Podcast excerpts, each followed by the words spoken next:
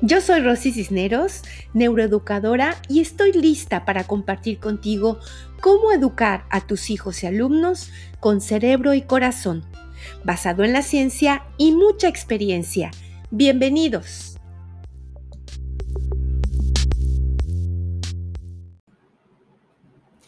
Mis queridos y amados maestros, neuroeducadores, padres de familia, todos los que estamos aquí reunidos, porque, saben, me encanta darle la bienvenida a un episodio más.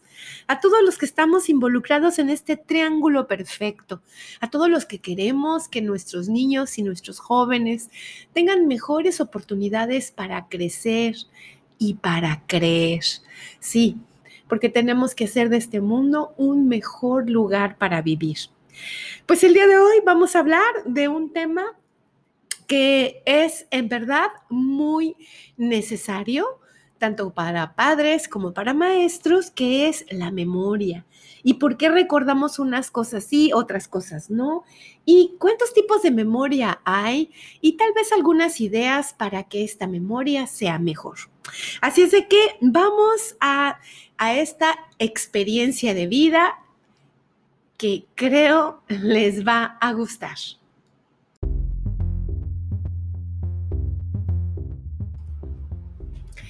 ¿Y por qué les digo que les va a gustar? Porque les gusta saber un poco de mi vida. Sí, la experiencia de vida de hoy es de Rosy Cisneros. Fíjense que hace algunos años tuve un grave problema de memoria estaba en el tiempo en el que estaba divorciándome. Fue un proceso muy largo, muy complicado, muy difícil porque pues quien se quería divorciar era yo. Y normalmente, bueno, pues cuando las mujeres queremos divorciarnos, la familia, la sociedad dicen, ¿cómo es posible? Fue un trago muy amargo, que bueno, gracias a que tuve terapia logré salir avante de esta experiencia. Sin embargo, todo el estrés, esa ansiedad cuando se daba la separación de bienes, esas emociones tan intensas de, de mis hijos, de mamá, ya no vamos a tener una familia, híjole, todas esas cosas tan espantosas, de hecho sí, algunos días tenía depresión, me echaba en la cama acostada, estoy haciendo lo correcto, no estoy haciendo lo correcto, híjole, pues todo eso me provocó tener problemas muy fuertes de memoria. No recordaba las cosas, no, no me acordaba que tenía una cita, no me acordaba dónde había dejado algunos objetos y, y bueno, en realidad fue un tiempo dramático. Ahora, pues sí, obvio me da risa, porque incluso tengo un episodio súper chistoso que mis hijos se siguen acordando, que pues con esta preocupación tan grande que yo tenía, pedí un paquete que llegó a la casa, pero yo no me acordé que lo había pedido. Entonces mis hijos así como que, mamá, ¿qué es esto? No sé, hijo. Pues es que tú lo pediste. No, yo no me acuerdo de haber pedido nada. Y pues en ese tiempo también se oía que, te mandaban cosas y que a veces traían polvos de no sé qué. ¿Lo abrimos o no lo abrimos? No, pues, pues si dice tu nombre, mamá, pues mira, vamos a abrirlo. Así es de que con cuidado la abrí y sí, decía, curso para mejorar la memoria. Había olvidado que andaba buscando la forma de mejorarla. No me sirvió del todo porque no tuve la interés de, de, mantenerme allí constantemente haciendo los ejercicios. Mis problemas eran más emocionales. Entonces, bueno, me fui con un psicólogo. El psicólogo me dijo, ¿sabes qué, Rosy? Necesitamos que te hagan un TAC. Vamos a ver qué está pasando en tu mente, en tu cerebro, perdón. No vaya a ser que haya por ahí algún tumorcillo. Obviamente te espantas, ¿verdad? Porque, bueno, un tumor cerebral podría ser una causa de la pérdida de la memoria. Yo, yo, pues en ese tiempo, pues no tenía la conciencia que tengo ahora. Entonces, pues sí, fui acá con un neurólogo. El neurólogo me hizo pruebas. Me dijo, señora, todo está bien en su cerebro lo que pasa es que está con estrés y yo pues sí, me estoy divorciando. Ah, pues las cosas van por allí. Entonces, hoy, hoy quiero platicarles acerca de esto, de, de, qué es lo que sucede en nuestra memoria. Primero, porque nada, ¿para qué sirve la memoria? Y me encanta una frase de Oscar Wilde que dice, la memoria es el diario que todos llevamos dentro. Sí, todo se va guardando, se va almacenando, pero no todo, porque lo que tú no sabes es que el cerebro selecciona los recuerdos más significativos. Tenemos un, una memoria selectiva, no te acuerdas de todos los detalles, pero ¿Qué es lo que sí recuerdas? Bueno, pues lo que fue muy impresionante para ti, muy significativo en un momento dado y las otras situaciones que se vivieron en torno a eso, pues se queda ahí almacenado para ver si alguna vez lo llegas a necesitar. Entonces, esto es importantísimo que estemos conscientes, porque recordamos unas cosas y otras más las olvidamos. Pues primero que nada por la carga emocional. Tú te puedes acordar, porque yo en verdad me acuerdo exactamente en dónde estaba cuando el avión derribó las torres gemelas. Bueno, las golpeó y luego se cayeron. Me puedo acordar exactamente a qué olía. Estaba yo en mi colegio, estaba la cafetería muy pegadita donde pusimos una tele grande porque era una, una pues una situación que teníamos que, ver, ¿verdad? Hablé con los niños, chicos, está pasando esto.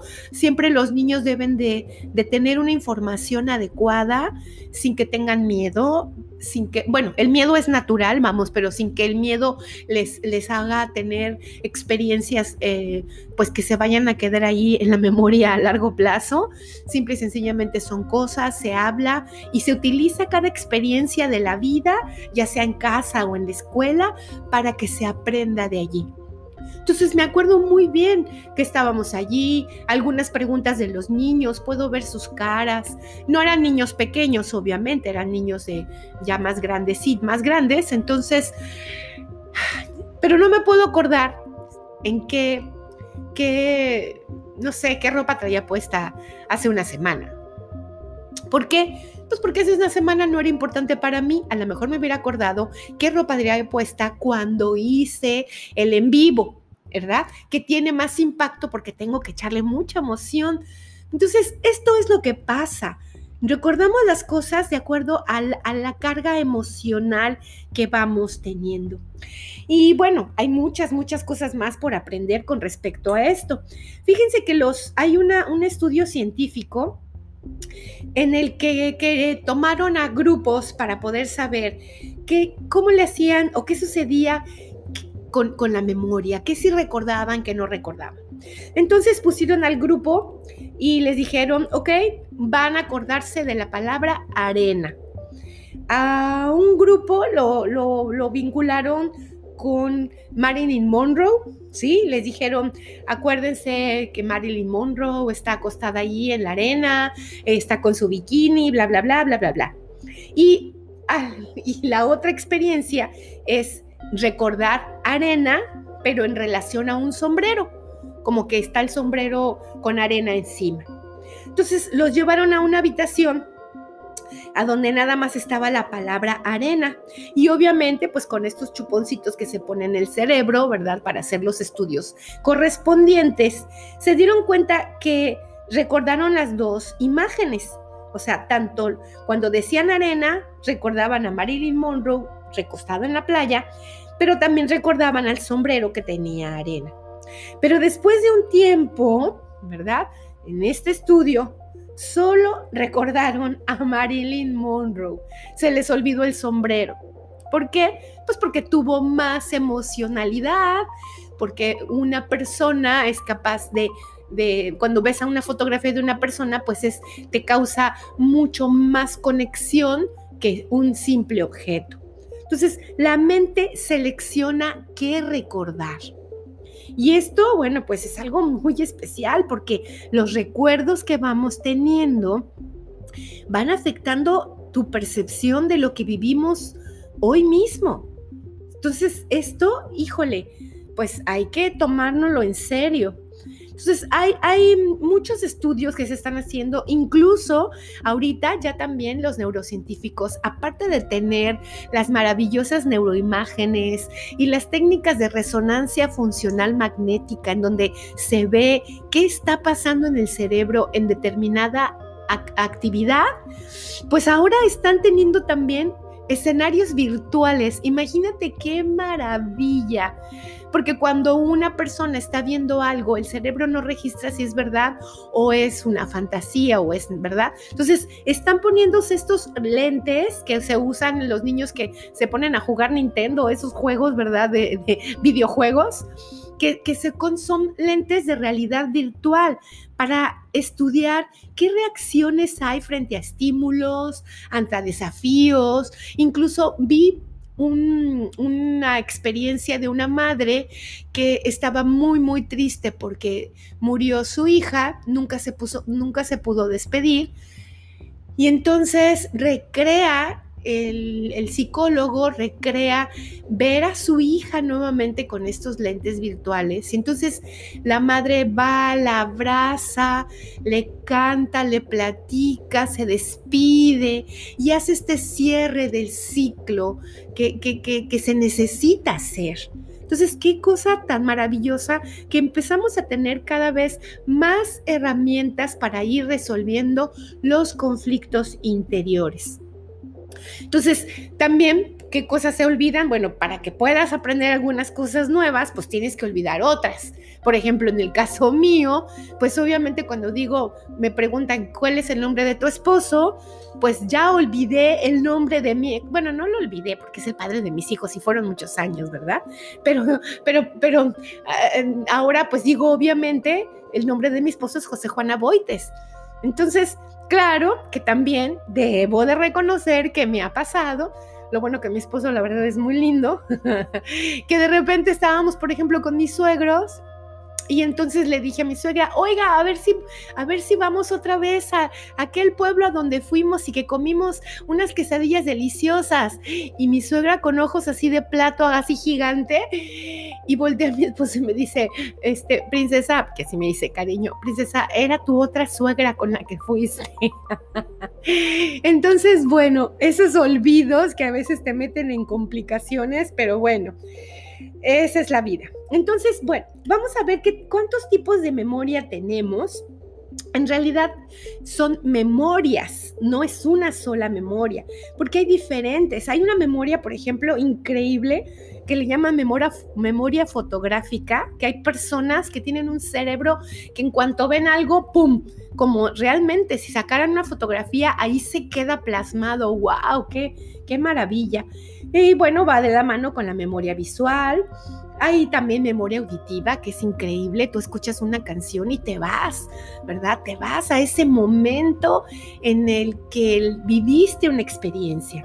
También tenemos las memorias olfativas, cuando hueles un perfume y dices, mmm, esto huele a, no sé, a, a mi mamá, ¿verdad? Por ejemplo las eh, memoria, la memoria gustativa, pruebas un, una, algo y dices, ah, esto ya lo he comido, ¿dónde lo he comido? Y ahí te vas a buscarlo. También hay otra memoria que se llama áptica, es una memoria de contacto. Cuando alguien te abraza de determinada forma, puedes evocar a alguien que lo hizo también así. Pero también, bueno, esas son las memorias como quien dice más de los cinco sentidos. Pero hay memorias, que una es que se llama episódica, que son los hechos personales, para que no se te olvides los episodios de tu vida. Entonces, lo que ya viviste, claro que ahora se está reconociendo y demostrando que muchas veces la memoria se va modificando con el tiempo. Entonces, si tú viviste una experiencia hace 10 años y la vuelves a contar ahora, es muy probable que ya haya cambiado porque tu memoria no es completamente rígida. Si el cerebro es, tiene plasticidad cerebral, que, quiere decir que se está rehaciendo todos los días, pues también la memoria puede cambiar definitivamente de lo que tú hayas vivido. Hay otro tipo de memoria que es la, memoria a corto plazo, que es una memoria muy chiquitita, que se llama memoria de trabajo. Por ejemplo, que te dicen un número, vas a entrar a tu cuenta en el, en el banco, en internet, y, en el celular sale un número y tienes que tomar ese número para escribirlo en tu computadora. ese tiempecito chiquititito que necesitas aprenderte esos números para escribirlo, bueno, esa es una memoria muy cortitita, es una memoria funcional súper necesaria.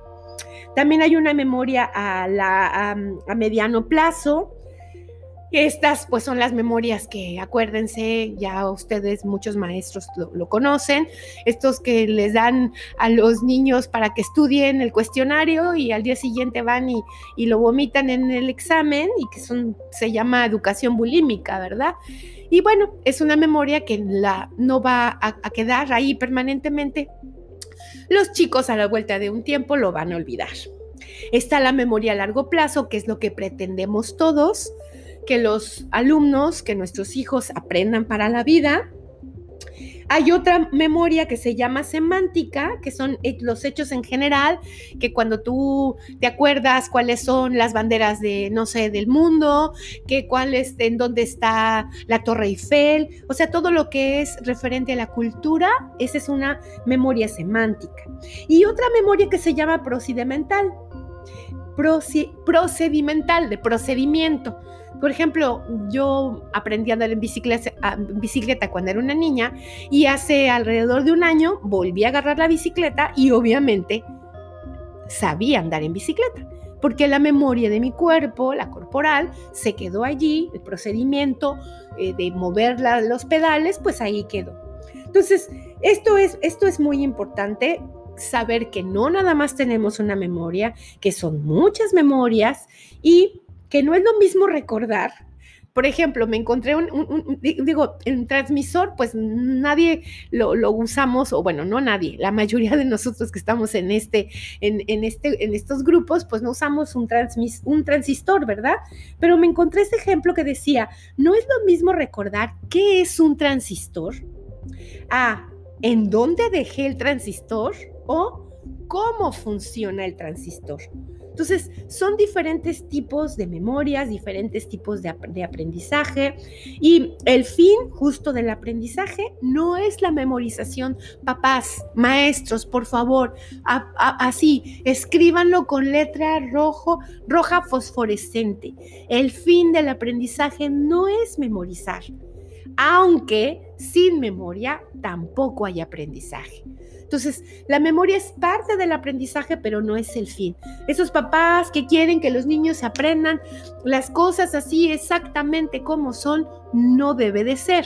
Pero también habrá cosas que sí se tienen que aprender para que puedan aprender, para memorizar para que puedan aprender. Algo tan simple como las tablas de multiplicar. Las tablas se tienen que memorizar, Ahora lo importante es aprender cómo usarlas cuando hagan una operación. Entonces, no, no todo es blanco, no todo es negro. Hay que agarrar lo que necesitamos de blanco, agarrar lo que necesitamos del negro y entonces crear múltiples combinaciones para que nuestros niños y jóvenes puedan aprender mejor. Y justamente hablando de niños, eh, en sí la memoria se empieza a almacenar a partir de los tres años de edad, entre los tres y los cinco años de edad. Aunque hay niños muy pequeñitos que son capaces de recordar caras o sonidos o alguna experiencia. Entonces, esas, pero esos son como flashazos, ¿verdad? Porque lo normal, así, una, el trabajo del cerebro para, para el proceso de la memoria es a partir de los entre 3 y 5 años. Y bueno, pues si tú quisieras estrategias así como para mejorar la memoria, primero tienes que saber que no hay trucos, no hay fórmulas mágicas, es sudor. ¿Qué quiere decir trabajo? Hay que tener constancia, hay que tener empeño en practicar las estrategias más eficaces, porque podrás encontrarte ahí de que mejora tu memoria en tres días. No, o sea, sí la, la, mejorarás en algunas cosas así muy súper simples, ¿verdad? Como algún ejercicio que que yo he hecho, por ejemplo, es esta que se llama la cadena, que te vas acordando de las cosas conforme si fueran eslabones de una cadena. Por ejemplo, si vas a ir a comprar para hacer hot cakes, entonces tú vas haciendo memoria y dices, bueno, primero, ¿qué necesito? Ah, pues necesito la harina. ¿verdad? Ahí está un eslabón. La siguiente, ¿qué necesito para el... No, pues necesito huevos. Ah, pues ahí están los huevos. ¿Qué necesito? Mantequilla. Entonces vas haciendo como una cadena de, las cosas que necesitas acordarte. Y de esta forma, bueno, pues puedes ah, mejorar tu memoria. Pero en realidad lo que tienes que hacer es, es estar constantemente trabajando sobre ella. Para tener una buena memoria necesitas dormir bien. Eso que ni qué. Porque en la noche es cuando se consolida justo la memoria que, del, del día que acabas de vivir. También hay otra cosa, es que cuando dices, es que lo tengo aquí en la punta de la lengua y te pones súper tenso, así nerviosa de que, ay, lo quiero decir. No, a ver, entre más te desesperas, menos lo vas a encontrar. Mejor respira profundo y di, a ver, espérame, ahorita viene. ¿Verdad? Puedes ah, caminar dos segunditos, no sé, hace algunos días estaba yo haciendo un en vivo y se me olvidó el nombre de una persona, pero yo la tenía en la punta de la lengua. Entonces, Caminé como tres, cuatro, cinco pasos, respiré profundo y llegó el nombre. Entonces no te presiones, no, no, no, no seas así como que tan exigente contigo, ¿ok? Bueno, también hay que estar asociando las eh, imágenes, lo que quieres aprender con imágenes chistosas.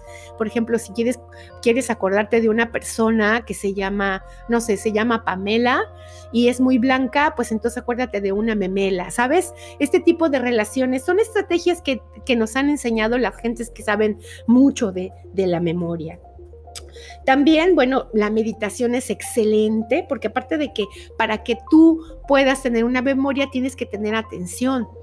Yo últimamente de repente digo, ¿por qué no me acuerdo de esto? Bueno, porque no pusiste atención. Entonces, la atención va de la mano de la memoria. Sin atención, pues cómo te vas a acordar lo que lo que hiciste.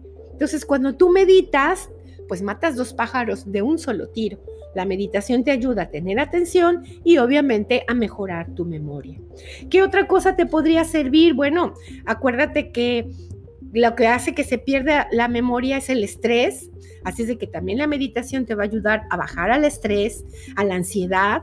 Las emociones muy intensas también le hacen daño a la memoria, la depresión, obviamente las drogas, el alcohol, una mala alimentación también impacta negativamente a la memoria. Así es de que si quieres tener una buena memoria, ya, ya, ya tienes algunas ideas. Eh, recuerda también que es importante la actitud que tengas hacia ti, que no estés haciendo como que decirte, ay, que tengo mala memoria, ay, que tengo mala memoria, porque entonces el cerebro registra lo que estás diciendo y da la orden y efectivamente, ¡pin! concedido, vas a tener mala memoria.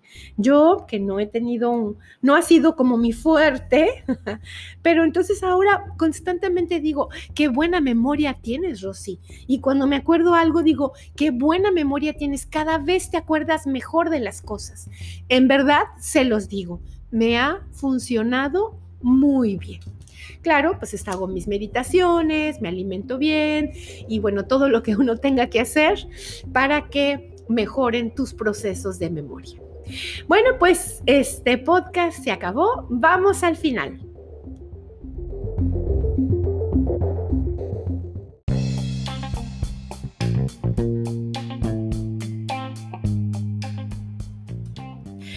Despido con mi frase, lo que se aprende y se aplica se convierte en sabiduría. Nos vemos en el próximo episodio. Recuerda suscribirte al podcast para que puedas recibir la información cuando la estoy subiendo y que si tienes alguna experiencia de vida que me quieres compartir para que podamos platicar acerca de ella, bueno, pues mándamela, ¿sí? Acuérdate que estoy en las redes, en Facebook, en Rosy Cisneros Neuroeducadora para Maestros y Neurotips para Padres, en Instagram como Rosy Neuroeducadora. Puedes buscarme en YouTube también. Ahí acabo de subir unas, eh, algunos ejercicios para poder mejorar la memoria. Bueno, de hecho salen el miércoles. Y mi web es rosicisneros.net. ve también a TikTok. Hay algunos videos muy chistosos. Recuerda que la neuroeducación hace del aprendizaje una fiesta. Nos vemos la próxima semana.